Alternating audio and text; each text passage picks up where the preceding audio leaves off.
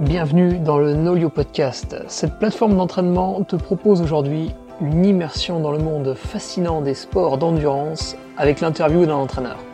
Nous allons chercher, pour toi public, la diversité de ce monde en pleine ébullition de recherche de la performance physique. Alors installe-toi confortablement, sors-nous ta plus belle tasse pour déguster tantôt un café, tantôt un thé, tantôt une tisane, et laisse faire ton inconscient, ton imaginaire, pioche des idées rassure-toi dans tes croyances, offusque-toi des différences et n'hésite pas à nous faire un retour.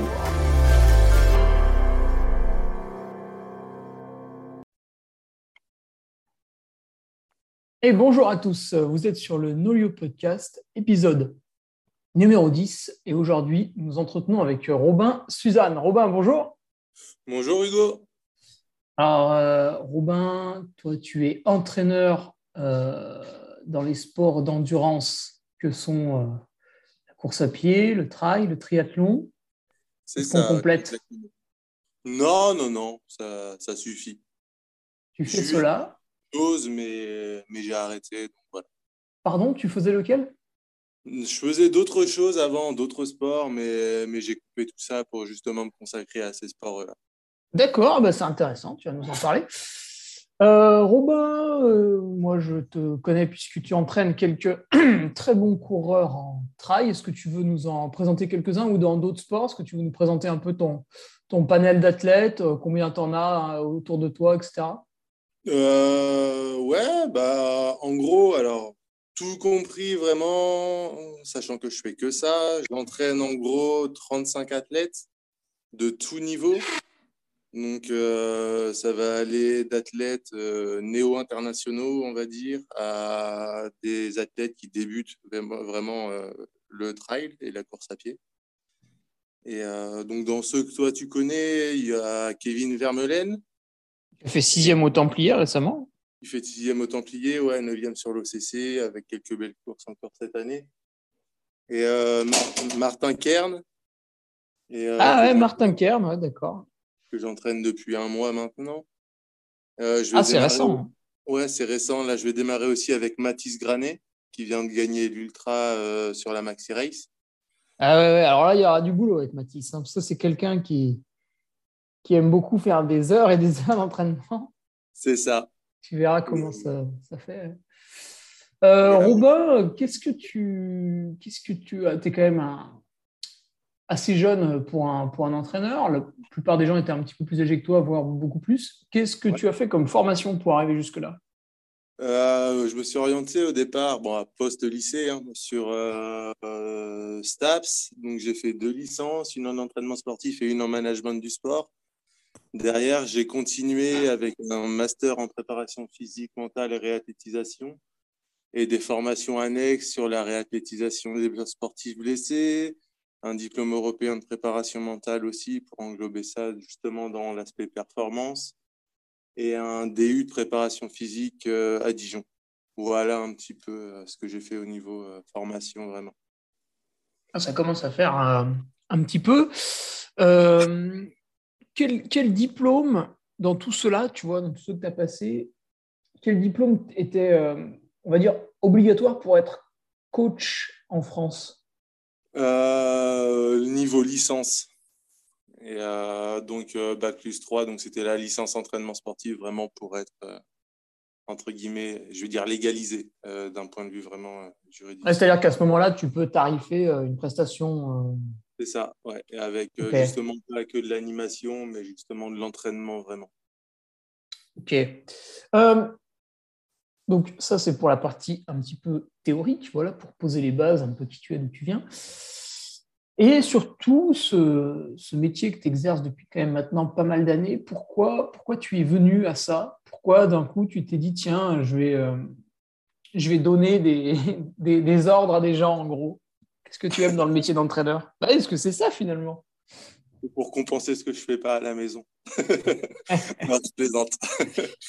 Euh, en gros, j'ai démarré par euh, le foot en tant que pratiquant pendant 16 ans jusqu'à haut niveau régional, on va dire. Et euh, donc, j'avais commencé aussi à passer mes diplômes en tant qu'entraîneur, justement, dans le football. Et euh, derrière, j'ai intégré des gros staffs, on va dire, en tant que préparateur physique et analyste vidéo jusqu'au national masculin. Ah, attends, Robin, on, t'entend très très mal. Le son est devenu éloigné et là, il grésille. D'accord, bah, je ne sais pas si c'est mieux. Ouais, là, c'est normal. Et donc, je disais, j'ai intégré après des gros staffs techniques euh, dans le foot, de, jusqu'au national 1 masculin, des 1 féminines aussi. Et euh, donc voilà, derrière, euh, pareil au niveau des centres de formation sur les mêmes niveaux. Et après, c'est un niveau, enfin, c'est un niveau, c'est un milieu qui m'a un peu gonflé, on va dire. Et euh, donc voilà, j'en avais fait le tour. Et euh, entre-temps, moi, j'avais plus forcément le temps de m'entraîner et, de jouer. Du coup, je m'étais orienté davantage sur la course à pied moi-même euh, pour mes entraînements parce que j'avais pas forcément d'horaire fixe pour le faire. Et donc, j'en suis venu à ça. Et comme ça, en tout cas, pour la course à pied, en plus de ce que je faisais initialement à l'entraînement. Euh, et, voilà un petit peu comment j'en suis venu à ça. Et derrière, bah, j'ai commencé de fil en aiguille, euh, justement, à encadrer des gens aussi euh, en course à pied. Et voilà. Mais ce métier d'entraîneur en foot, là, par rapport au coaching que tu fais en ce moment à distance, ce métier d'entraîneur, là, tu étais, étais, sur le terrain, en fait. Ouais, j'étais sur le terrain, ouais, tout à fait un peu comme un entraîneur d'athlétisme qui va être en club et voilà, qui aura un groupe de minimes, un groupe de cadets, etc. devant lui. C'est ça, sauf que euh, ouais, j'avais euh, un groupe d'une trentaine de joueurs, euh, bah, la plupart du temps adultes, du coup, à gérer sur tout ce qui était aspect préparation physique pure. Et qu'est-ce qui est. Tu dis que tu as trouvé ça un peu pénible? Qu'est-ce qui t'a. Qu'est-ce, qui qu'est-ce que tu as bah, trouvé de dur là-dedans? C'est pas forcément dur, tu vois. C'est pas c'est pas les joueurs en soi. S'il y avait eu que l'aspect terrain vraiment à gérer, je pense que je serais resté dans ce milieu-là. Et euh, mais c'est tous les à côté, au niveau des dirigeants, etc., qui sont jamais sur les terrains, et c'est eux qui font le plus d'histoire en fait. Et euh, donc c'est ah d'accord, c'est même pas les. Souvent on a un peu le cliché, tu sais, le, le footballeur, il est feignant, il veut rien faire, etc. Non, non, dans l'ensemble, j'ai jamais forcément eu à me plaindre de ça. Après, les mecs étaient assez réactifs quand même et, euh, faisaient assez ce qu'on leur demandait aussi d'une façon générale. Donc, c'était pas, c'était pas du tout ça. C'était vraiment les à côté sur lesquels toi, en plus, du coup, t'as pas la main et euh, qui viennent apporter euh, bah, des grains de sel dans ce qui, enfin, des grains de sel même dans ce qui fonctionne, dans les rouages qui fonctionnent. Et au final, c'est plus usant qu'autre chose de devoir gérer l'à côté que vraiment le terrain lui-même. Et après, il faut bien s'avouer que ça me prenait un temps fou aussi. Et euh, pour pouvoir développer une vie familiale, c'est pas forcément le mieux. Et euh, quand tu pars euh, tous les week-ends, que tu n'es pas à la maison du week-end parce que tu es sur la route, sur les terrains non-stop, que tu prends des 6-7 heures de trajet pour aller, pour aller sur les terrains et faire les déplacements, bah derrière, c'est assez compliqué. Mmh. Ouais, c'est un métier, voilà, tu es, rémunéré, mais c'est c'est très chronophage, quoi, vu que tu es sur le terrain et que tu dois les accompagner sur les compétitions. C'est un peu comme si, euh, un peu comme si aujourd'hui tu te déplaçais avec tes, avec tes athlètes sur leur course de trail. Bah, c'est, ouais, c'est comme si un peu je suivais tout le monde tous les week-ends. C'est, c'est pas gérable en soi. Alors sur certaines courses, certains week-ends, oui, ça l'est et je le fais. Mais euh, en permanence, c'est pas possible. Sachant qu'en plus, tu t'entraînais euh, quand tu n'avais pas affaire à des joueurs pros, mais juste des joueurs de haut niveau qui bossaient à côté, tu t'entraînais forcément le soir. Donc, tu rentrais tard en plus. Donc, moi, maintenant qui suis père de famille, c'est quelque chose qui n'aurait pas été jouable parce que j'aurais plus du tout vu mon fils. Mmh. Et, euh, que ce soit la semaine ou le week-end, je l'aurais pas vu grandir en fait. Ah oui, eh oui, oui. Ah oui c'est, peut-être aussi arrivé à un moment donné euh, de ta vie euh, où c'était pas compatible. Peut-être à 50 ans, tu n'aurais pas eu le même. Euh. Non, c'est ça. C'est possible, c'est possible. Moi, je vois, j'ai des amis qui sont en première ligue, ils font 80 heures semaine en tant que préparateur physique. ça, c'est la, c'est la Ligue 1, ça hein Ouais, première ligue anglaise, du coup. Mais c'est, ouais, ils font 80 heures par semaine. Donc, ça, ça commence à devenir vraiment chronophage et tu n'as plus forcément de vie à côté non plus. Mmh. Oui, forcément. Bon, après, c'est vrai que si tu commences à travailler pour Man City ou des choses comme ça, il doit y avoir un aspect.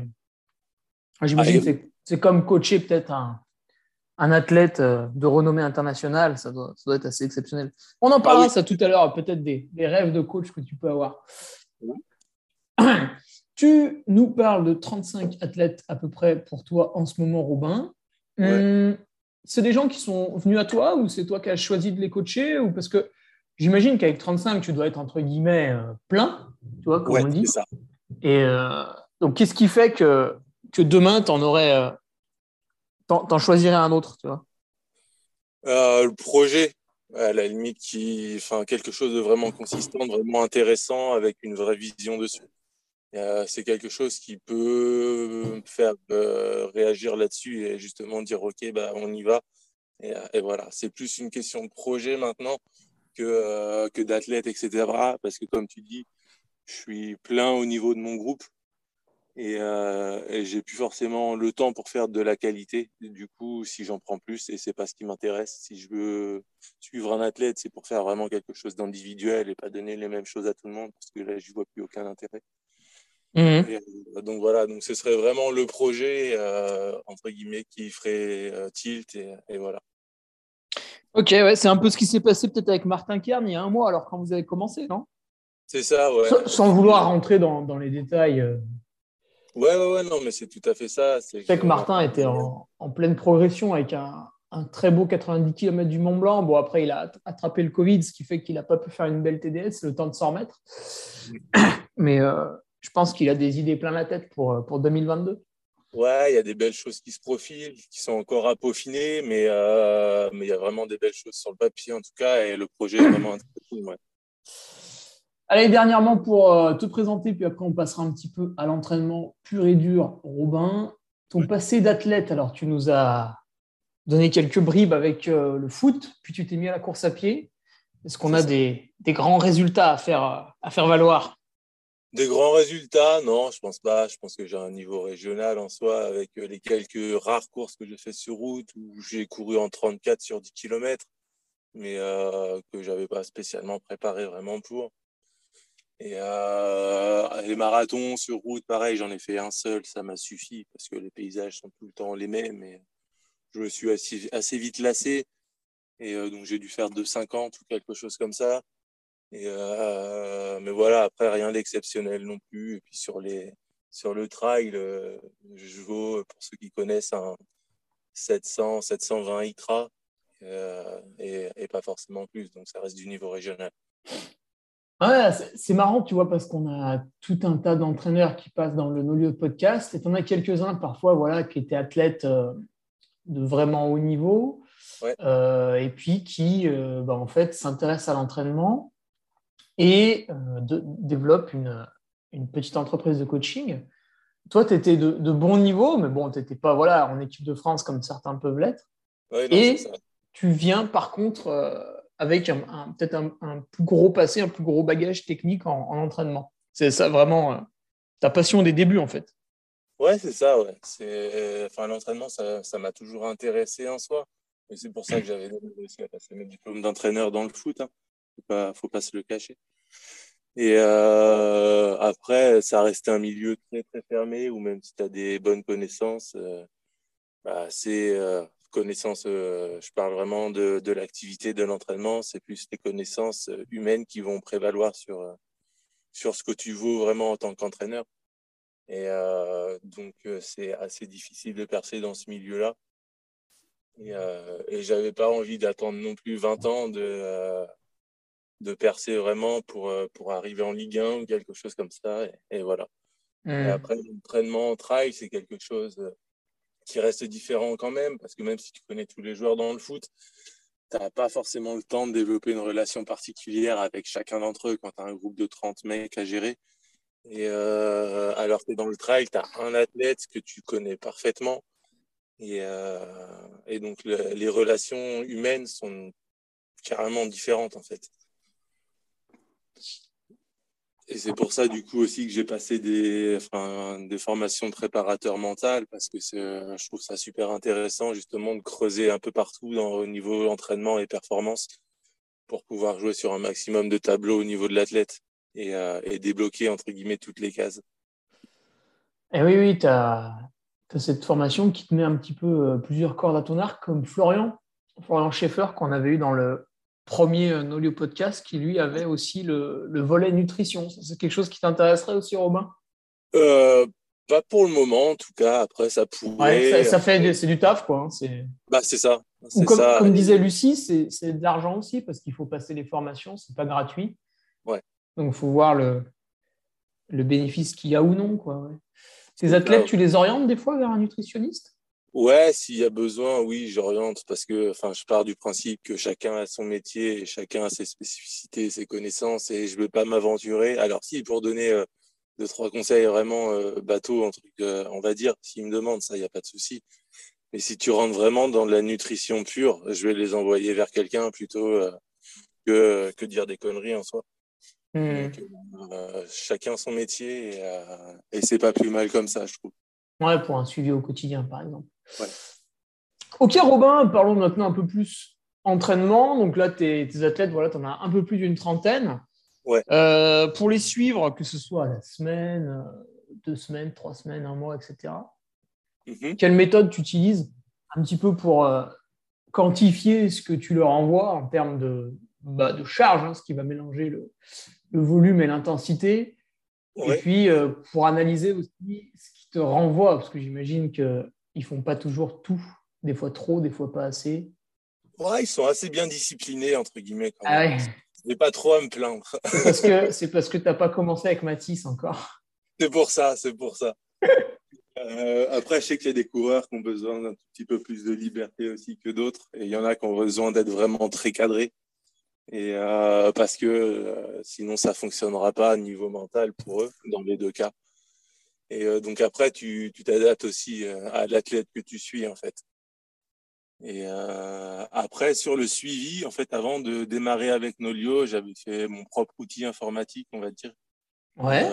pour quantifier un peu les charges, que ce soit à pied ou à vélo. Et donc, j'utilisais ça, que j'utilise encore un petit peu en parallèle de Nolio.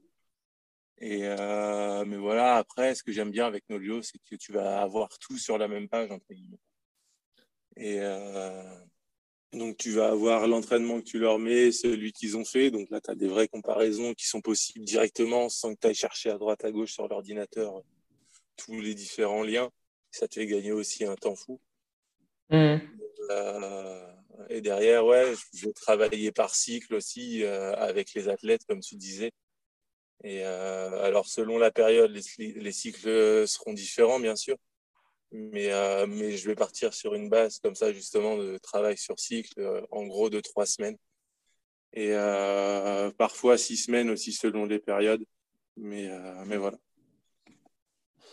Ok, ouais, selon les périodes, peut-être la période hivernale, là, on y reviendra tout à l'heure. Du coup, toi, maintenant, tu es passé sur Nolio et ce que tu disais, tu utilises ton petit outil personnel à côté pour raccrocher quelquefois? Ouais, c'est ça, ouais, pour avoir vraiment des, des données très spécifiques. Et, euh, tu peux donner des exemples? Euh, Ouais. Euh, après, j'ai quantifié, enfin, pour avoir tout euh, semaine par semaine, en gros, en termes de volume, que ce soit à pied ou à vélo, avec les différents indices de performance, pareil à pied ou à vélo. Et euh, milieu dont, enfin, duquel tu viens, donc tu connais aussi un petit peu, je pense, au niveau du vélo, tout ce qui est charge d'entraînement et les différents paramètres de performance. Mm-hmm. Et euh, donc voilà, j'avais mis tout ça euh, au point où je rentrais les séances des athlètes dessus et derrière j'avais un peu tous les indices pour euh, voir justement où ils en étaient, l'indice de forme, la fatigabilité, on va dire, la monotonie aussi de l'entraînement qui est à prendre en compte. Parce que, Quand tu dis indice de forme, c'était le, c'est le RPE là où tu donnes une note sur 10 par rapport à ton entraînement? Euh, non, un peu différent quand même. Et euh, euh, j'ai plus le nom en tête exactement. Donc j'ai pas envie de te dire de bêtises parce que j'ai pas l'ordinateur devant les yeux non plus. Et donc derrière, après le RPE, je m'en sers, mais c'est aussi pas mal sur de l'instantané. Et sauf si je vois que tu es dans le rouge tous les jours pendant plusieurs jours de suite, ouais, bah là, ça te donne directement des, choses à faire et, à modifier. Mais euh, après, le RPE, je m'en sers plus avec Nolio maintenant, justement, que, que auparavant. Ok. sur Nolio, tu as la note sur 10, puis tu as le petit smiley aussi. C'est ça, ouais. Euh, c'est intéressant, justement. Et le petit commentaire que les athlètes peuvent te laisser? Ouais, c'est ça, le commentaire qui est pour moi presque la chose la plus importante parce que c'est là que tu vas pouvoir vraiment parler, t'exprimer et dire vraiment les choses concrètement plutôt que dire euh, bah, je me sentais euh, moyennement bien.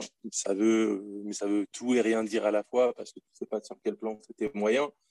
Parce que si la tête était pas bien et que le corps pouvait être bien, bah, justement, tu ne te sentiras pas forcément dans la condition dans laquelle tu étais vraiment. Donc, euh, les commentaires pour moi sont plus essentiels en fait par rapport, par rapport au suivi justement. Ah, tu, tu demandes à tes athlètes de les remplir à chaque fois, les commentaires? Pas sur des séances, entre guillemets. Euh, si je te dis, bah, tu as 50 minutes à faire à jeun euh, en endurance, non, je ne vais pas te demander un commentaire spécifiquement. Parce que Par contre, là, tu, tu, peux voir l'athlète se plaindre de quelque chose. Euh, ça. Ouais, je suis pas arrivé. La séance de hier m'a trop fatigué ou des trucs comme ça. Ça peut être ça, ouais. C'est ça. Euh, et, puis, s'il y a des petits pépins physiques, pareil. Après, je demande à ce qu'on m'envoie en plus euh, un message directement sur le téléphone quand c'est ça, plutôt que sur Nolio pour que je le vois tout de suite. Mmh. Et, euh, que je puisse réajuster tout ce qu'il y a à faire et, être beaucoup plus réactif. Mais, mais sinon, ouais, c'est, je trouve ça intéressant. Et puis, tu peux y mettre ce que tu veux en, commentaire en soi, de toute façon. Et c'est pas quelque chose qui est orienté de base, c'est vraiment le ressenti de l'athlète sur l'instant. Mmh. Voilà. Ok, alors après, dans tout cet entraînement que, tu, nous, nous décris, toi, tu as, quelle approche euh, vis-à-vis de ça? Donc là, c'est les outils pour évaluer un peu la, charge que tu donnes. Tu es quelqu'un qui va partir un peu plus sur le, sur le volume, sur la sur euh, l'intensité. On sait que dans ces sports d'endurance, il y a quand même plusieurs méthodes. Hein. On a eu euh, Seb Cornet dans l'épisode 6 qui n'était pas trop volume, encore que, il a démenti un peu. Mais pour des sports, voilà, en trail, j'imagine que tu as des athlètes qui doivent aller de, 10 à 100 km. En triathlon, tu en as qui doivent faire des S, d'autres des Ironman. C'est ça. Comment tu. Ça va dépendre de la vie de l'athlète aussi, pas mal. Parce que, euh, ah, bah oui, de ses disponibilités en termes de temps. C'est ça. Si tu en as un qui est ingénieur, qui te fait 50 euh, heures semaine, bah, tout de suite, les disponibilités vont être réduites. Donc, tu dois t'adapter. Euh, ouais gros, plus on a de temps d'entraînement, plus il y aura, euh, plus il y aura de l'endurance. Moins on a de temps d'entraînement, plus il y aura de l'intensité de toute façon. Et, euh, et, où ça va se déséquilibrer en termes de pourcentage, ça va plus être là-dessus, en fait, par rapport au temps de l'athlète euh, disponible et par rapport à ce qu'il prépare, bien entendu. Mais donc ça va dépendre vraiment des athlètes. Il y en a où ça sera plus orienté sur de la qualité et il y en a où ça sera davantage orienté sur, sur du volume, on va dire. Ouais, est-ce que ça t'arrive quand tu réceptionnes un, athlète euh, Alors là, on parle plus des débutants, on parle de quelqu'un qui s'entraînait déjà, qui avait peut-être même déjà un coach. Ouais. Et il se tourne vers toi. Mm-hmm. Et euh, bah, toi, tu analyses un peu son passé, hein, évidemment. Tu ne vas pas l'entraîner comme ça, les yeux fermés. C'est ça. Et tu te dis, ouais, non, mais attends, mais là, le mec, il faisait trop d'heures. Enfin, c'est pas bon par rapport à son niveau. Ou à l'inverse, tu te dis, bah, ouais, il faisait rien, quoi. Est-ce que ça t'arrive de changer un peu sa, méthode comme ça au gars qui vient vers toi? Ouais, ouais, complètement. Après, on ne travaille pas tous de la même manière, les entraîneurs. Donc, euh, donc non, non, non, Une méthode universelle et, on resterait dessus, on va dire. Mais euh, il y a presque autant de méthodes que l'entraîneur et, que l'athlète. Donc, euh, donc voilà. Et on a tous nos sensibilités personnelles. Alors, je vais tenir en compte enfin, je vais prendre en compte euh, ce que l'athlète faisait dans le, dans le, passé pour pas bouleverser tout d'un coup, parce que sinon on va droit à la catastrophe et, euh, et sur les blessures. Et, ah oui, tout, euh, changement violent est mauvais. C'est ça. Et donc je vais tenir, je vais tenir ça, en compte, mais derrière, oui, ça, ça m'arrive de changer entre guillemets. Au final, beaucoup, beaucoup de choses sur l'entraînement qui étaient mis en place. Euh, mais c'est pareil, ça se fait dans le temps. J'étudie avant ce que l'athlète faisait, je lui pose pas mal de questions sur comment il s'entraînait, comment il voyait les choses, comment il les voit actuellement. Je lui explique un peu ce que je fais et, derrière, je mets tout ça en place très progressivement pour, euh, pour pouvoir modifier un peu tout ça et ce qui, moi, m'allait pas, entre guillemets, dans son entraînement. Mmh. Est-ce que tu fais, euh, Robin, on va parler un petit peu plus maintenant des, outils, mais pas informatiques, des outils voilà, embarqués, on va dire, que l'athlète a sur lui. Euh, encore une fois, avec le premier podcast, celui de Florian Schaeffer, où il nous parlait vraiment voilà, de toutes les datas qu'on peut traiter. Alors, on va commencer avec la variabilité cardiaque. Est-ce que c'est quelque chose que tu utilises, euh, Robin? Euh, Avec certains athlètes, pas tous. Et, euh, ah parce que c'est quelque chose qui prend du temps aussi. Mhm. Et, pas que pour moi, je parle pour eux aussi. Ah oui, parce que effectivement, tu fais bien de le souligner, on ne l'avait pas encore dit jusque-là. Ça prend du temps à l'athlète parce que tous les matins, voilà, faut y passer 5, 10 minutes, etc. C'est ça. Euh, mais ça prend du temps aussi à l'entraîneur qui, une fois qu'il a la donnée sous le pif, doit l'analyser. C'est ça, c'est ça. Donc après, je ne le fais pas toute l'année, je le fais sur des périodes vraiment bien précises, quand il y a des événements qui vont approcher, des objectifs. Ouais. Et euh, justement pour réajuster des choses s'il y a besoin. Après, comme je te dis, je ne le fais pas en permanence toute l'année parce que là, c'est trop chronophage et, et je sais que je ne fournirai pas entre guillemets, si je devais, si je devais faire ça avec tous les athlètes en permanence. Mais c'est quelque chose que je vais utiliser ponctuellement, du coup. Ok, ouais. Un outil, voilà, de temps en temps on en a besoin, de temps en temps non. Moi, j'imagine que en période hivernale, quand on est un peu calme comme ça, bon, ça peut être sympa à suivre pour le mec qui est vraiment très, très motivé, mais moins capital qu'à l'approche euh, de l'objectif, en effet. un petit truc euh, qui existe depuis bah, quand même maintenant pas mal d'années, c'est le capteur de puissance en course à pied. Euh, au début, en trail, les données étaient complètement à côté de la plaque, et puis apparemment, ça marcherait de, mieux en mieux. Est-ce que tu, est que tu utilises le, petit capteur? On connaît la marque Stride, je ne sais pas s'il y en a d'autres. Non, non, j'utilise pas pour le coup. À pied, j'utilise pas. Avec personne? Non, non, non, non. D'accord. Euh, j'ai pas d'athlètes qui l'ont forcément, et du coup, euh, je vais pas les faire investir dedans non plus. Alors, s'il y en a qui me disent qu'ils qu'ils l'ont, il n'y a pas de souci, je vais, je vais bosser avec et je vais en tenir compte aussi, de la même façon que je le fais à vélo.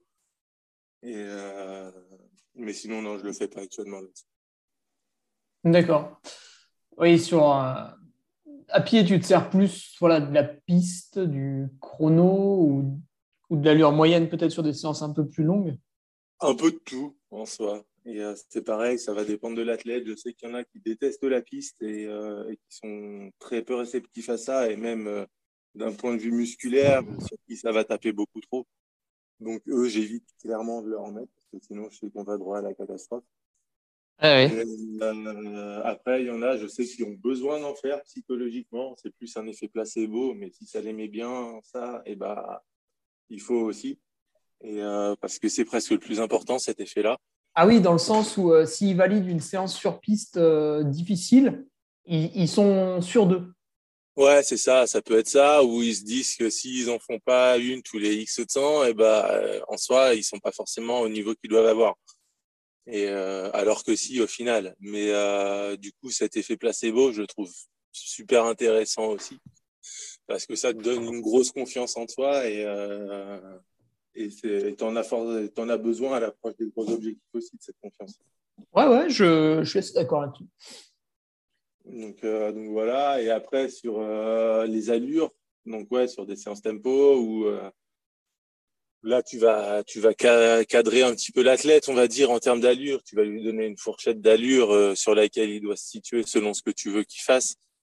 Euh, et, selon ce que tu prépares. Ça, c'est des choses que je vais faire aussi. Et travail de vitesse ascensionnelle aussi, si tu passes sur du trail et avec du travail en montée, justement, pour pouvoir bien quantifier les choses et être là où tu veux euh, que l'athlète soit.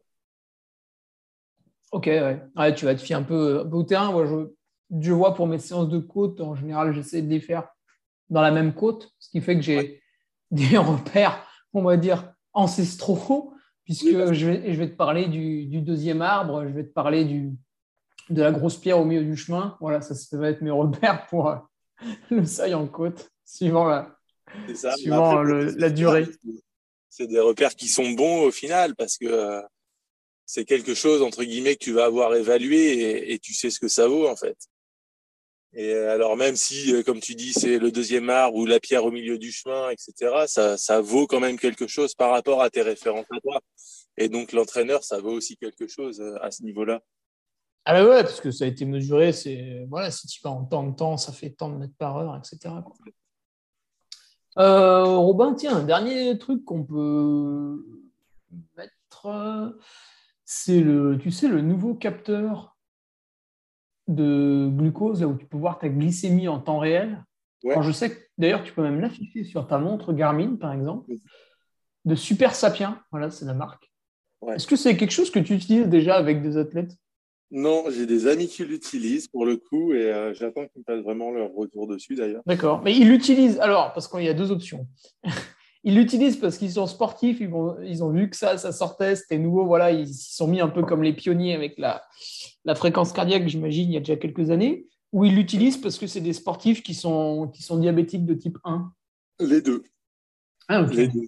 Parce que le, celui qui est diabétique de type 1 connaît ça depuis euh, quand même pas mal bah, Depuis toujours, entre guillemets. Depuis qu'il est ah, diagnostiqué. Ah, non, ah non, non, non, non, non, ah, non, depuis quelques années en tout il cas. Il y a eu une date de sortie. Hein, oui, bien sûr.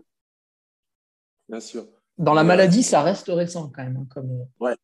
mais Bref, mais oui, souvent ça fait plusieurs années qu'ils utilisent.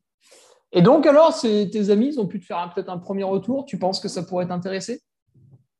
À voir sur le long terme ce que, euh, ce que ça donne. Eux, ils en sont assez, assez contents en soi parce qu'ils arrivent vraiment à mettre une valeur euh, sur, euh, dessus, en fait, sur l'indice de glycémie et, et, sur le taux de sucre qu'ils vont avoir dans le sang, en gros.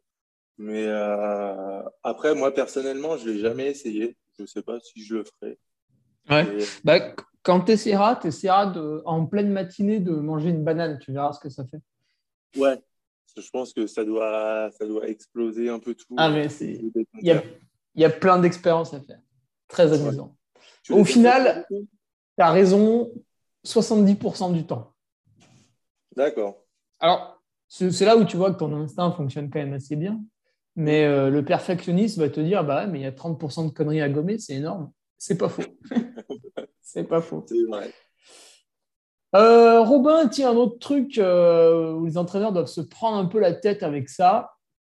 Tu es là, tranquillement, chez toi, tu fais ton plan d'entraînement, tu l'envoies à l'athlète et catastrophe, euh, finalement la météo s'envenime, l'athlète ne peut pas faire toutes les séances, il te rappelle au milieu de la semaine, ça n'en finit pas. Comment tu fais pour adapter la séance à la météo ou est-ce que tu le laisses bah, se débrouiller tout seul face aux éléments? Ça va dépendre de, euh, de ce que tu appelles météo. Et euh, si c'est euh, vraiment météo catastrophe, orage et compagnie, bah là, ouais, je vais, je vais switcher, je vais réadapter l'entraînement sans souci. Après, si c'est juste parce qu'il pleut un petit peu et qu'on me dit bah je veux pas aller courir ou je veux pas aller rouler, bah là je vais dire bah à un moment faut savoir ce que tu veux aussi et et voilà. Mmh. en soi sur les courses tu vas enfin tu vas pas dire on met la course en pause parce qu'il pleut. si, c'est arrivé une fois à l'UTMB. Oui, voilà. Enfin, c'est parce euh, qu'il neigeait trop. Quoi. Mais, euh, mais c'est quelque chose d'extrêmement rare et, euh, et, parce que ça devient vraiment très dangereux. Alors, si les conditions font que c'est dangereux, là, ouais, complètement, je vais réadapter, il n'y a aucun souci. Ou si on a un imprévu, hein, d'ailleurs, ça c'est pareil, hein, ça on peut pas forcément le gérer. Et, mmh. et donc derrière, oui, c'est réadaptable et il n'y a aucun souci. Par contre, si c'est juste parce qu'il pleut un peu et que tu n'as pas envie d'aller courir ou d'aller rouler parce que bah, tu as la flemme, bah, à un moment, il euh, faut savoir ce qu'on veut aussi dans l'entraînement et, euh, et, pourquoi on prend un entraîneur, en fait. Eh oui, oui parce que ouais, à quoi sert l'investissement euh, qui a été fait Alors après, oula, attention, le, chat a fait un salto là, sur le clavier, le saligo. Il y a aussi la météo où c'est pas hyper dur. Tu vois, moi, je prends par exemple une sortie vélo qui mhm. va durer environ deux heures. Et euh, bon, il pleut. Donc la route est mouillée, glissante. Euh, bon, au-delà de ça, il fait un peu froid. Enfin, faut s'habiller, c'est pénible. Et tu, toi, tu es l'entraîneur. Tu m'as donné un exercice de force à réaliser en côte. Et malheureusement, du fait de la pluie, bah, ma roue arrière elle va avoir tendance à glisser. Et je ne vais pas pouvoir vraiment réaliser correctement l'exercice. Est-ce qu'à ce, moment-là, tu bascules sur une séance de home trainer?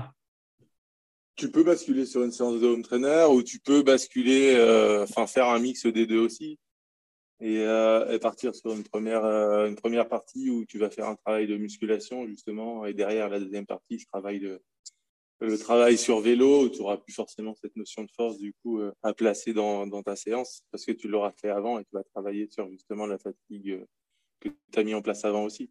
Donc après, il y a, on peut réadapter de façon différente. Et, euh, moi, je vois la fois dernière, bah, Nico qui m'entraîne et que tu connais bien, m'avait donné une séance à faire avec des sprints à vélo, et sauf qu'il faisait 2 degrés et qu'il y avait euh, des parties de la route qui étaient euh, verglacées. Donc, je savais très bien que si je partais en sprint dessus, mes roues allaient chasser et que j'allais, j'allais me retrouver à tâter du bitume. Et... Donc, euh, concrètement, j'ai, eu avec lui et je lui ai dit, bah, en gros, ça va être compliqué. Euh, enfin, juste réadapter la séance quoi là-dessus parce que les sprints vont pas être réalisables en fait. Et ouais. ouais, puis c'est c'est dangereux parce que là encore, tu vois, Nicolas t'envoie un entraînement à toi qui est quelqu'un qui connaît le vélo, donc voilà, tu sais ce que c'est les risques du verglas. Mais imaginons quelqu'un d'un petit peu débutant qui court à pied, puis qui a voulu commencer l'entraînement croisé et qui s'est mis au vélo. Lui, il va peut-être pas forcément tilter euh, les plaques de verglas. Toi, tu lui envoies la séance, l'autre il part, hop, et puis tu es responsable d'une clavicule ou de bêtises comme ça. C'est ça. Après, sur des séances vraiment spécifiques à vélo, j'ai tendance à, à, regarder un petit peu la météo qu'il va y avoir et, ou à demander en gros idéalement euh, la journée sur laquelle euh, entre guillemets c'est mieux de placer euh, une séance à vélo parce que bah, chez lui euh, la météo sera bonne parce que j'entraîne pas que des coureurs qui sont en Haute-Savoie ou en Savoie. Ah bon? Mais du coup, euh, tu en as un peu partout et du coup, c'est bah, t'as pas forcément un visuel sur ce qui se passe en temps réel.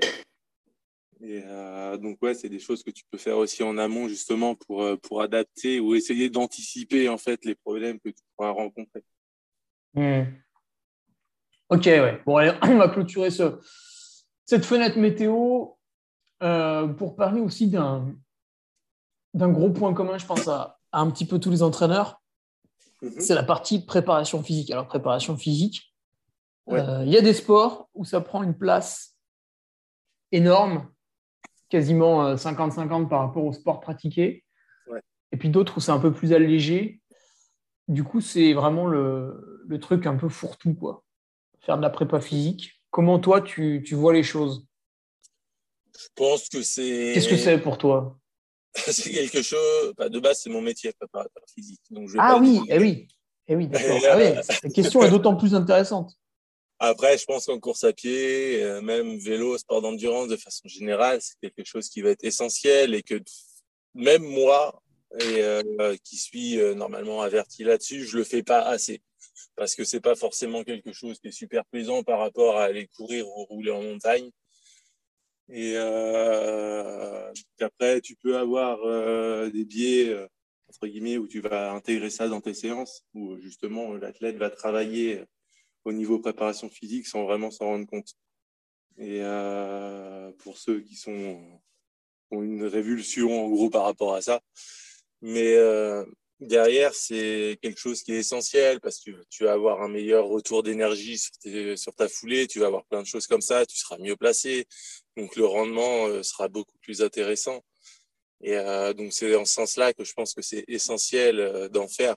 Après, il y en a qui ont du mal avec ça de façon générale, et peu importe les niveaux, hein, que tu parles d'un coureur débutant ou d'un coureur plus qu'aguerri, il y en a qui sont fans de ça et qui en ont toujours fait, qui ça semble quelque chose de logique, pardon, et euh, les d'autres pour qui c'est tout nouveau et, euh, et c'est assez particulier à mettre en place et qu'ils ont l'impression de faire une séance pour rien parce qu'à la place, ils auraient préféré aller courir et ils vont se dire ouais mais si je vais pas courir là et que euh, je fais une séance de, de prépa bah, je perds du temps en fait dans mon entraînement. Et donc c'est quelque chose sur lequel aussi bah, il faut faire bah, je vais dire de l'éducatif aussi expliquer un peu les choses et pourquoi on le fait voilà un petit peu euh, moi comment je vois les choses par rapport à ça. Mais oui c'est c'est quelque chose de primordial dans l'entraînement. D'accord. Et euh, au niveau du, du timing c'est-à-dire T'en fais un gros bloc en début d'année ou, ou t'en fais en début d'année, mais pas non plus de manière délirante, et puis tu remets ponctuellement des, des, exercices à droite à gauche? Ouais, ça sera plus ça. J'ai tendance à essayer d'en placer toutes les semaines quand même, minima une, voire deux séances euh, s'il y a moyen pour les, pour les athlètes. Après, je sais qu'il y a des, des coureurs comme Xavier Thévenard qui disait qu'il en faisait euh, trois ou quatre par semaine, je crois et euh, des séances ah euh, vraiment ciblées comme ça. Je crois qu'il avait parlé de ça avec Benoît Naf. ah moi je pensais qu'il en faisait quasiment jamais, tu vois. Et je crois qu'il avait parlé de ça. qui faisait genre quatre séances de renfort par semaine. Et, alors, le temps de séance, je sais pas. Mais alors après, Robin, voilà, c'est ce terme renfort aussi, qu'est-ce qu'on met dedans? Et puis, je pense que c'est évolutif tout au long de l'année. Ouais. Est-ce qu'il faut toujours faire une minute planche, une minute chaise, une minute côté, une minute chaise? Ou est-ce qu'à un moment donné, on va évoluer vers quelque chose de plus dynamique, de plus. Bah, je pars du principe que c'est comme la proprioception. En fait. Et euh, quand tu t'entraînes, tu es toujours en mouvement, tu n'es jamais arrêté. Donc, le temps ah d'apprendre les positions, si tu ne les connais pas, tu fais du statique. Le temps de vraiment avoir les bonnes positions pour pas te blesser, être bien placé, travailler et cibler ce que tu as envie de travailler. Et, euh, mais à partir du moment où justement tu tiens, je vais te dire 30 secondes euh, de planche, gainage ventral ou côté, et bah, au final, euh, derrière, très vite passer sur du, euh, sur du dynamique parce que en soi, tu vas toujours être en mouvement. Et comme je te disais, la proprio, c'est bien de la faire, euh, de la faire statique. Mais dans tes exos que tu mets en place, quand tu vas courir, tu poses le pied sur une pierre, tu n'es jamais, jamais statique. En fait, tu es toujours en dynamique, toujours en mouvement. Donc, tu vas travailler d'une façon, entre guillemets, pas forcément tout le temps appropriée à ce que tu vas rencontrer sur le terrain. Mhm. Et, euh, donc, autant se rapprocher le plus possible de ce que tu vas rencontrer sur le terrain pour que justement euh, bah, ton corps ait déjà cette mémoire-là et, euh, et, que les muscles soient prêts justement à réagir et, et, à agir par rapport à ce que tu vas faire. D'accord. Et puis après, hein, est-ce que tu mets aussi des séances vraiment purement musculation là-dedans, comme des, des, quelque chose en salle, voilà, des, des, des squats, de la presse pour ceux qui ont moyen de le faire, ouais, c'est quelque chose qui est intéressant pour pouvoir justement. Euh, après, c'est pareil, c'est ce que tu vas travailler, mais euh, si tu veux vraiment développer de la force, bah, à un moment, tu sais qu'il faut mettre des charges. Et euh, force max, hein, j'entends. Mhm. Bah, tu sais qu'à un moment, il va falloir mettre des charges parce que tu ne vas pas pouvoir travailler à des 1 RM ou des choses comme ça, des reps max. Et si tu ne mets pas mets pas de charge, c'est juste pas possible. Après, si tu travailles sur de l'endurance de force, là, c'est différent. Et, euh, et, toi qui, qui es sur des ultras, l'endurance de force, pense que c'est quelque chose que tu dois faire assez fréquemment aussi. Donc, euh, bah, pas beaucoup parce que, étant donné que je suis dans un environnement montagneux, en fait, cette endurance de force est souvent remplacée par un exercice de plein air. Oui, non, mais c'est ça que je te disais aussi tout à l'heure, c'est des choses que tu peux mettre en place justement euh, sur les. Alors, quand on dit exercice de plein air, attention, hein, il peut être très pénible aussi, mais, mais, mais c'est dehors. mais c'est dehors, donc mentalement, ça passe mieux. Euh, ouais. Euh, non, moi, j'aime bien la musculation en salle. D'accord. Mm. Bah, tant mieux pour toi. T'es un des rares, je pense. Ah ouais. Mais c'est comme le home trainer. Il faut être bien installé. Il faut que ce soit un endroit agréable où on aime aller. Et puis une fois qu'on est bien installé, après, ça, ça fait le taf. Ouais. Euh, Robin, pour euh, le coaching, là, tu nous as parlé de pas mal de formations que tu as passées à tes débuts, mais j'imagine que tu n'as pas fait non plus tout d'un coup. Enfin, c'est pas possible. Aujourd'hui, est-ce que tu es en train d'en passer ou euh, plutôt, voilà, comment tu fais pour continuer à progresser en tant que coach? J'imagine que le Robin de l'année numéro un n'est pas le, Robin d'aujourd'hui. Non, du tout, parce que, enfin, au départ, quand tu commences à entraîner, alors selon ton parcours, hein, mais euh, tu arrives avec des certitudes, et euh, après avec euh, justement tes expériences, soit sur le terrain, soit, on va dire, en laboratoire, et, et derrière, tu te rends compte que bah, ce que tu pensais être la vérité ne l'est pas forcément, et et qu'en fait, tu dois toujours réadapter ce que tu fais. Et selon qui tu entraînes, bah, la vérité de l'un n'est pas forcément celle de l'autre non plus. Donc, en fait, tu réadaptes en permanence ce que tu penses être de base ce qu'il faut faire. Et, euh, et, voilà. Donc, non, il y a beaucoup de choses qui ont changé dans ma façon de voir les choses, d'approcher euh, justement l'entraînement. Et, euh, et, avec les différents athlètes. Il n'y a pas, euh, je vais dire, deux athlètes que je vais entraîner complètement de la même manière. Mhm. C'est juste pas possible. On a tous nos sensibilités et, euh, et les retours justement des coureurs sont super importants là-dessus aussi. Euh, parce que ça te permet d'avancer et de voir comment eux fonctionnent et ce qui fonctionne avec eux ou pas, justement. Et, et je sais qu'il bah, y a des gens que je vais entraîner depuis 5-6 ans non-stop. Bah, je ne travaille pas de la même manière non plus depuis la première année jusqu'à maintenant. Je bosse plus de la même façon parce que il faut aussi qu'ils voient des choses nouvelles pour continuer de progresser. Et donc, ah, c'est intéressant ça. Parce que si tu fais toujours la même chose en soi, ce que je disais tout à l'heure en termes de monotonie, la monotonie, c'est un des facteurs aggravants sur les blessures aussi. Et euh, donc derrière, tu es, obligé de réadapter ta façon d'entraîner même l'athlète en soi pour justement continuer à le faire progresser et sortir de ses zones de confort. Mhm. Ah oui, est-ce que tu as fait par exemple euh, un athlète que tu as depuis plusieurs années, peut-être euh, un an ou deux, tu lui as fait faire pas mal de volume et puis l'année d'après, tu lui as dit bah, écoute, maintenant, cette année, ce serait bien qu'on fasse 100 heures d'entraînement au moins ou des choses comme ça Ça peut être ça, ouais. Tu peux, tu peux jouer sur les, sur les volumes, sur les intensités, sur les façons d'entraîner vraiment. Et euh, est-ce que tu lui fais faire au sein des séances même? Tu peux le faire déménager, tu l'envoies à Paris s'il est montagnard. Voilà, c'est ça. tu vas faire que du plat ou que des escaliers. Oui, ou alors est-ce que parmi les athlètes que tu entraînes depuis longtemps, est-ce qu'il y en a qui ont changé un peu d'objectif sportif qui, euh, Alors, en trail, ce qu'on voit souvent, ben, c'est quelqu'un qui fait un peu des formats marathon et puis qui va commencer à se diriger vers des 100 km. C'est ça. Et euh, j'en ai, pardon, qui sont passés de trail à vouloir faire des, des IM sur triathlon. Ah ouais. Euh, des choses comme ça. Donc, euh, alors qu'ils nageaient pas forcément de base. Oui, oui, oui, c'est souvent le cas. Donc, ouais, c'est les plus gros changements en soi parce que ça change beaucoup de choses dans l'entraînement au final. Alors, même si tu faisais déjà l'entraînement croisé, que tu roulais, que tu courais, et eh ben, au final, la natation, c'est quelque chose de totalement différent. Et, et sur triathlon, c'est ce qui te fait perdre le plus de temps au final. Donc, euh, si tu as une mauvaise technique, c'est super compliqué. Donc oui, il y a ça, c'est le plus gros changement en soi. Et puis j'en ai qui se passent de la route au trail ou inversement. Mais ça, après, derrière, c'est juste des ajustements à faire. Mais ça reste sur, euh, entre guillemets, la même base du sport. Ouais.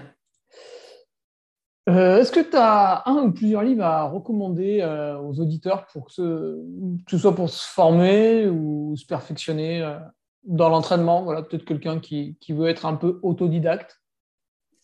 Le tien avec celui de Nico? Ah ouais, enfin, surtout Nico. Moi, j'étais là pour apporter la, le liant, on va dire, et Nico, euh, l'intelligence. Non, après, il y a des. C'est vrai que ça s'adresse aux débutants, hein, pas, pas, bien sûr, mais pas aux autres. C'est presque le plus intéressant, j'ai envie de dire, parce que euh, les autres ont déjà une certaine expertise et une certaine connaissance de leur corps, on va dire, et, euh, de l'entraînement. Ouais, mais justement, peut-être qu'ils veulent euh, lire un ouvrage, je ne sais pas, un peu poussé pour. Ah oui, oui, non, mais complètement.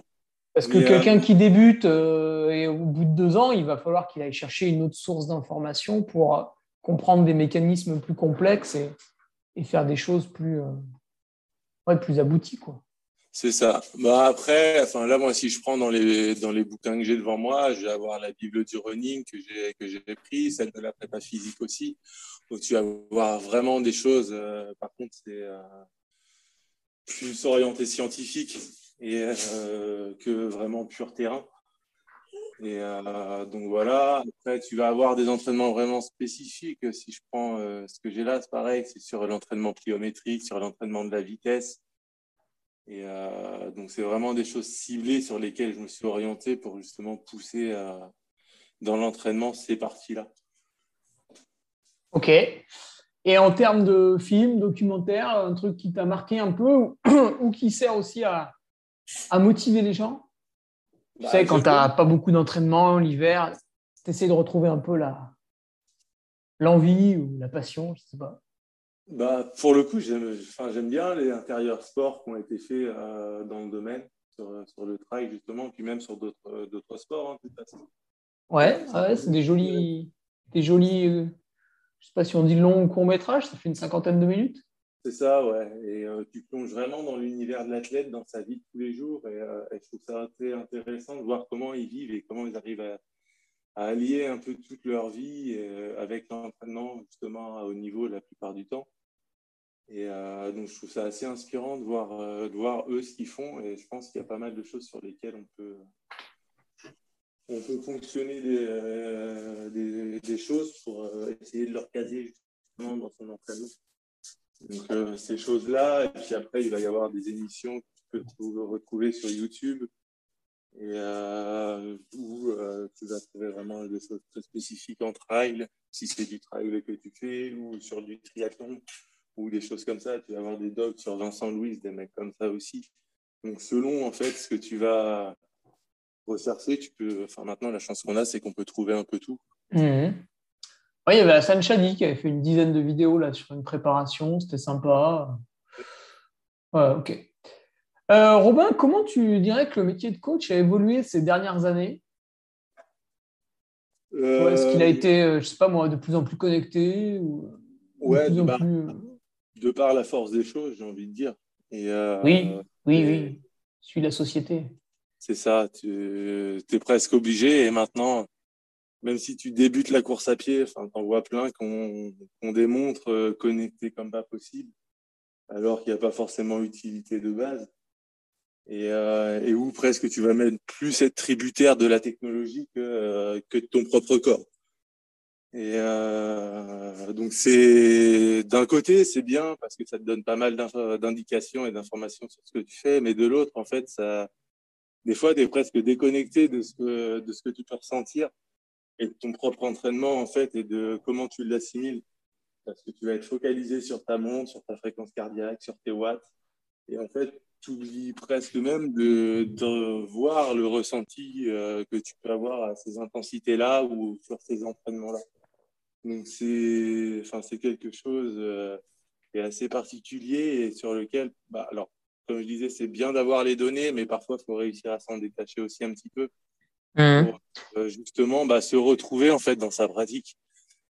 Et tu vois, c'est marrant, ça, cette phrase, elle fait écho chez moi, c'est que quand je fais un entraînement tout seul en course à pied sur du plat où il faut tenir des allures, mhm. instinctivement, je suis extrêmement stressé. Tu vois, je regarde la montre sans arrêt pour voir si je suis à la bonne allure. Et euh, je sais pas, toutes les 20 secondes, mais enfin, ça fait déjà beaucoup si tu fais un peu de seuil 3 fois 10, 15 minutes. Euh, et puis en plus, la montre aussi au niveau du GPS, alors ça te gonfle parce que des fois, c'est pas la vérité. Donc, si tu veux, il y a je pense à tout sauf à avoir une foulée digne de ce nom à ce moment-là. Donc c'est un peu embêtant. Et par contre, si je fais ça avec un ami, donc qui est devant moi à pied parce qu'il est plus fort, bon, ça c'est pas très dur, ou à vélo, euh, qui me met le rythme, bah, en fait, moi je sais que le rythme est tenu, donc je regarde plus rien et je pense qu'à une chose, c'est à être propre derrière, tu vois, à avoir une belle foulée à ce moment-là. Donc le phénomène s'inverse complètement. Et euh, c'est un peu aussi le cas quand je fais une séance de tapis l'hiver, alors pour moi, c'est pour deux raisons. C'est quand il a neigé ou qu'il fait très très froid, j'ai pas envie d'aller faire de la piste. Euh, parce qu'au niveau des bronches et tout, j'essaie de me protéger un peu aussi quand même. Euh, et aussi, quand je prépare un objectif de début d'année qui va être un peu au soleil, j'essaie de transpirer un peu dans mon garage. Et bien sur tapis, une fois que j'ai réglé les allures, alors, j'ai un petit tableau de correspondance parce que c'est plus facile que d'habitude. Donc, finalement, on rehausse un peu les allures sur tapis. Je mets play. Et là, le truc, il part. Alors, il ne demande pas ton avis, hein, le tapis, si tu es content ou pas. Et j'ai plus qu'à penser à être propre sur le tapis. Et euh, sur le tapis, alors, je me suis filmé, tu vois. J'ai une très, très belle foulée. Par contre, un jour, mon entraîneur m'a filmé sur une séance de piste. C'est pas très beau. Mais tu n'as pas l'inertie du tapis. C'est même plutôt vilain. J'étais cambré, c'était affreux. voilà. Donc, euh, euh, les petites questions marrantes, Robin, pour finir. Mm-hmm. Ta plus grosse erreur en tant que coach? La, la boulette. Ma plus grosse erreur. Euh, Ou une erreur marrante, quoi. Ouais, faut, je réfléchis parce que des conneries, j'ai dû en faire beaucoup, comme tout le monde. Oui, parce que si, quelqu'un s'est pété une clavicule euh, pour une sortie vélo, c'est pas drôle, ça. non, puis ça, ça m'est pas arrivé, donc j'ai du bois pour que ça continue. Et euh, non, je pense que ça va être euh, ouais, des mauvaises charges d'entraînement en mauvais moment en plus. Ah, ah, ça arrive. Ouais, de dire de faire une, je veux dire une séance débile à, à deux semaines d'une course, et, alors que de base j'aurais dû la mettre une semaine plus tôt. Et, et, voilà, mais ça, ça fait partie de ce que tu disais, l'apprentissage aussi de l'entraîneur. Et ce qui compte derrière, c'est qu'une fois que tu as su la bêtise, tu la reproduises plus en fait. Mmh. c'est vrai. Mais euh, après, les conneries, j'ai plus tendance à les faire sur moi-même plutôt que sur mes athlètes parce que j'ai tendance aussi à, tester les séances que, que je vais leur mettre. Et euh, donc, des conneries à faire dans la neige ouais, où tu te retrouves bloqué. Et, euh, en fait, bah, de base, tu veux travailler la force parce que ça reste quelque chose d'intéressant pour bosser la neige au niveau de la force en course à pied. Sauf que quand tu arrives à de la neige au-dessus des genoux, bah, ça devient plus compliqué. Et, oui, oui, effectivement. Euh, et, voilà, donc c'est plus ce genre de choses-là, mais ça, c'est des bêtises que je vais moi-même avoir fait plus que sur mes athlètes, mais dans mon propre entraînement. Hmm. Ok. Et à l'inverse, euh, la perf dont tu es le plus fier pour un de tes athlètes? La perf dont je suis le plus fier, bah, ça va dépendre des athlètes en fait. Et euh, alors, si on parle de performance pure, je vais prendre certaines performances de Kevin. Mm-hmm. Lui qui a eu les meilleurs résultats sur des courses internationales. Ouais, et puis il est, il est en plein progrès, on va dire. Voilà, c'est chaque année euh, de mieux en mieux. Bah, c'est ça, ça fait euh, la troisième année qu'on travaille ensemble. On a démarré, bah, toi, ça te parlait, il était à 845 ITRA, maintenant il est à 875. Hmm. Et, euh, il avait été appelé pour, pour aller en Thaïlande en équipe de France, qui était son objectif de la saison. Vraiment, c'était intégrer le groupe France, donc il l'avait réussi. Après, avec le Covid, bah, ça a un peu tout foutu en l'air, on va dire. Et euh, comme pour pas mal, bah, comme pour Marion Delepierre, que tu connais aussi, euh, Thibaut Garivier, etc., c'est pareil, qui, était appelé en équipe de France. Euh, et, du coup, ça fait un peu tout sauter les plans. Mais ouais, c'est le fait de réussir à mener des coureurs vers leurs objectifs de façon générale, et celui de l'équipe de France encore plus, parce que représenter son pays, c'est quelque chose de magnifique. Et donc, réussir à l'avoir emmené là-dessus, franchement, enfin, oui, c'est quelque chose dont il est fier et dont je suis fier aussi. Donc ah. voilà un petit peu pour euh, ressortir les performances. Mais après, ce n'est pas vraiment une performance en soi, c'est plus euh, l'ensemble de la saison en fait. Hmm, d'accord. Bon, tu as perdu pendant une petite seconde, mais on a compris le, propos. Tiens, une question là qui va être plus plaisir pour toi, vraiment pour toi. Euh, si tu avais ce pouvoir, tu pouvais obliger la personne à, t'écouter s'il y avait une personne que tu rêverais de coacher. Et tu peux lui demander, elle acceptera. Euh, c'est l'instant plaisir. Ouais. C'est une bonne question parce que je me suis jamais vraiment penché dessus en plus. Ah ouais? Tu t'es pas dit, ah, putain, celui-là, j'aimerais bien un jour, euh, non? Non, bah après, je sais que enfin, j'ai des, connaissances à moi qui ont, des, qui ont des bons niveaux et que je les vois dans l'entraînement. Je me dis, il y a des choses à faire quand même pour. Euh, ah ouais, la, curiosité de. Ouais. est-ce qu'il est bon parce qu'il s'entraîne bien ou est-ce qu'il est bon parce qu'il est fort et je pourrais l'améliorer encore plus? C'est ça, ouais, c'est plus ça. Et, euh, et euh, donc, ouais, ou certains qui font des volumes pas possibles, alors que tu es presque persuadé que s'ils en faisaient moins et qu'ils mettaient un petit peu plus de qualité, en fait, ce serait beaucoup plus intéressant pour eux. C'est plus là-dedans que euh, je trouve ça intéressant, mais euh, justement en modifiant certaines choses de l'entraînement pour essayer de voir s'il y a des choses à, gratter, entre guillemets, et à gagner.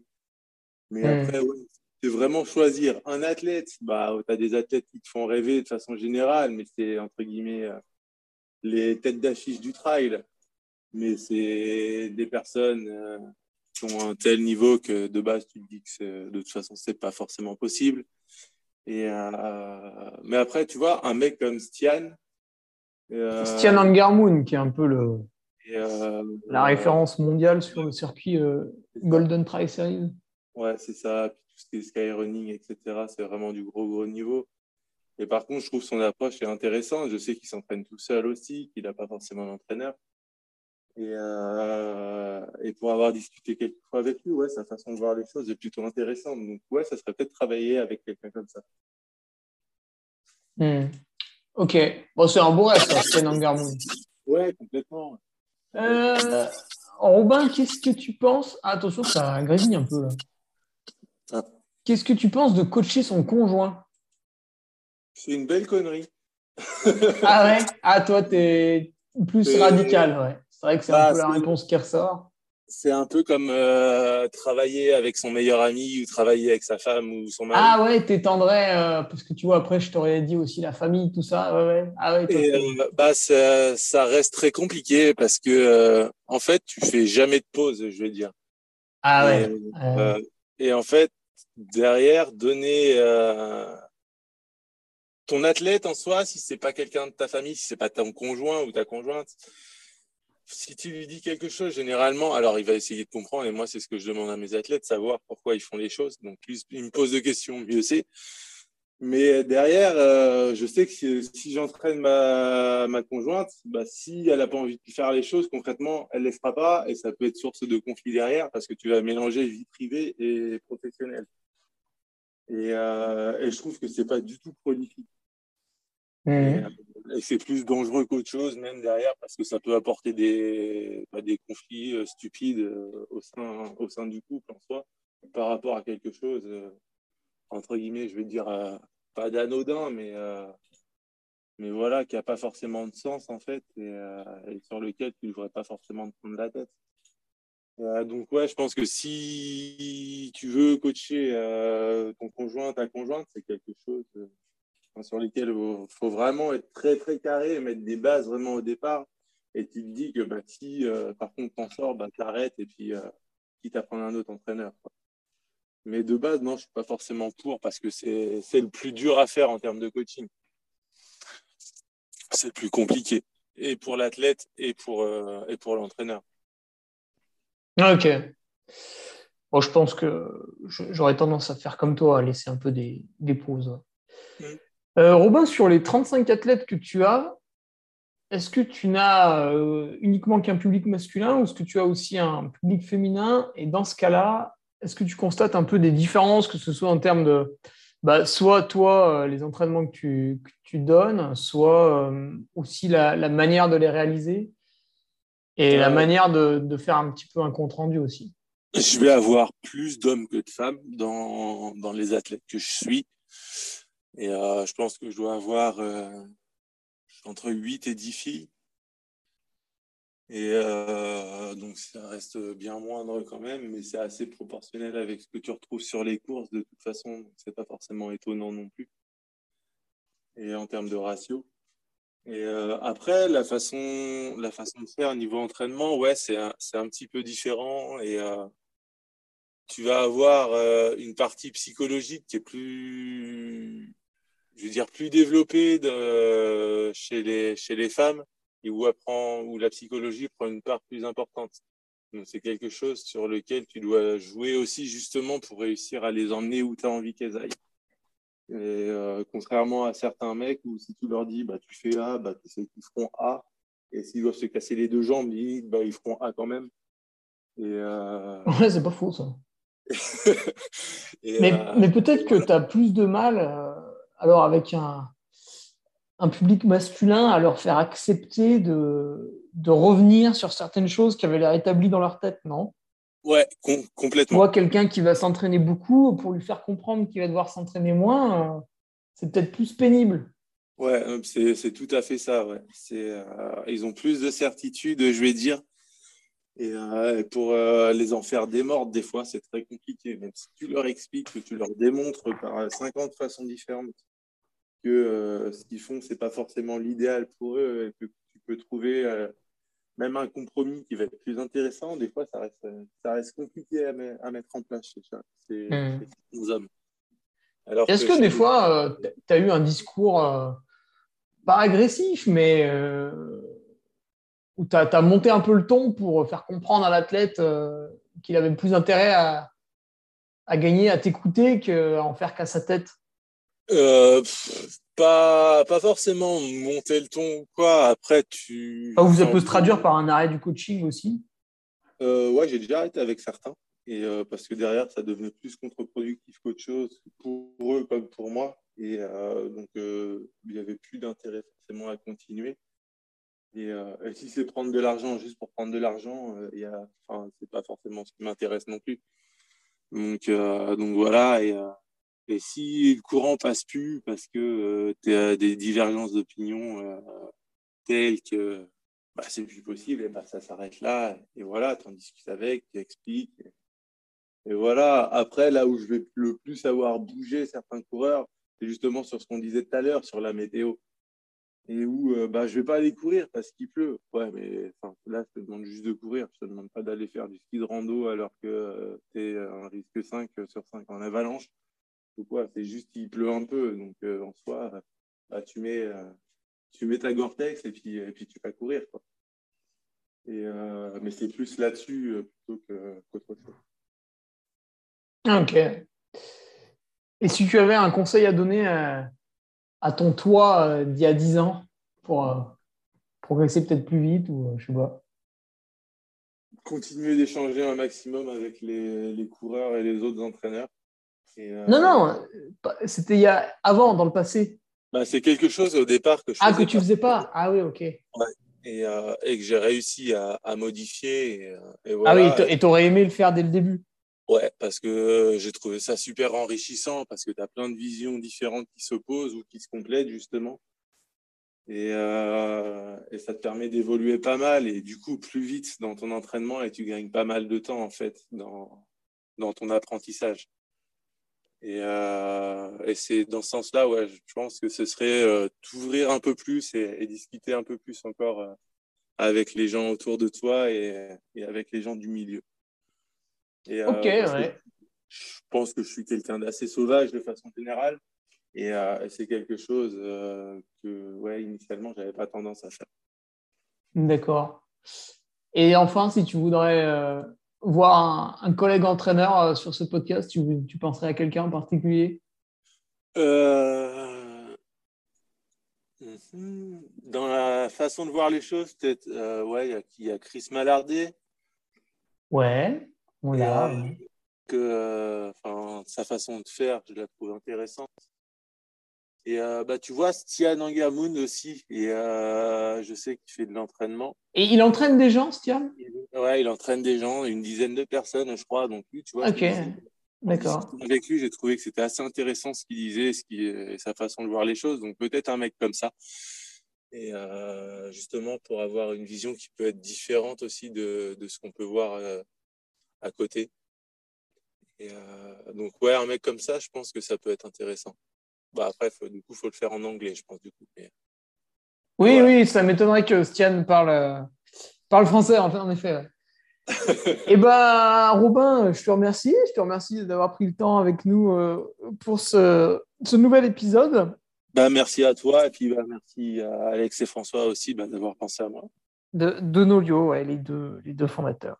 Et eh bien, allez, Robin, il nous, souhaite, il nous reste plus qu'à souhaiter une, une bonne journée. Salut. Bah, merci à toi aussi. Salut, à bientôt. Tu viens d'écouter un nouvel épisode du Nolio Podcast. Je sais, c'était génial. N'hésite pas à réagir sur l'une ou l'autre de nos plateformes, que ce soit notre page Facebook, Instagram, notre groupe Strava ou sur LinkedIn. Les liens sont dans la description. Allez, à bientôt pour un nouvel épisode. Salut